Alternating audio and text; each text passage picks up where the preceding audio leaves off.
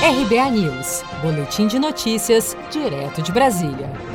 Brasil registra 1.238 mortes em 24 horas pelo novo coronavírus, elevando o total de vítimas fatais para 47.748. O Ministério da Saúde confirmou na noite desta quinta-feira, 18 de junho, 22.765 novos casos da Covid-19, totalizando 978.142 contaminados pelo novo coronavírus no país desde o início da pandemia. O governo federal estima que 49,3% dos infectados com a doença já tenham se recuperado, o que representa cerca de 482.102 pessoas. Ainda de acordo com o Ministério da Saúde, 3.982 óbitos aguardam o resultado de testes laboratoriais para confirmação da Covid-19. O Reino Unido anunciou nos últimos dias grandes avanços no desenvolvimento de uma vacina contra o novo coronavírus. E o professor da Universidade de Minas Gerais e doutor em microbiologia Flávio Guimarães da Fonseca falou sobre a composição da vacina britânica.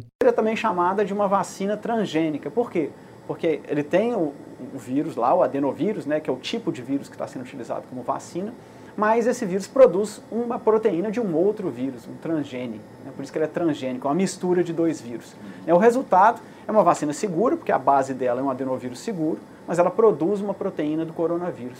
E aí o nosso organismo não quer nem saber, gera resposta é, imunológica contra o coronavírus também. O Brasil é o segundo país com mais casos e mortes pela Covid-19 no mundo, segundo a Universidade Johns Hopkins. O primeiro lugar é ocupado pelos Estados Unidos, com 2,1 milhões de casos e 118 mil mortes.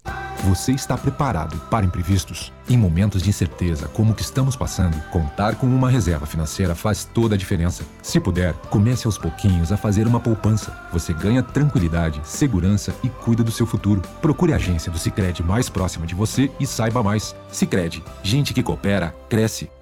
Com produção de Gisele Monteiro, de Brasília, Daniele Vaz.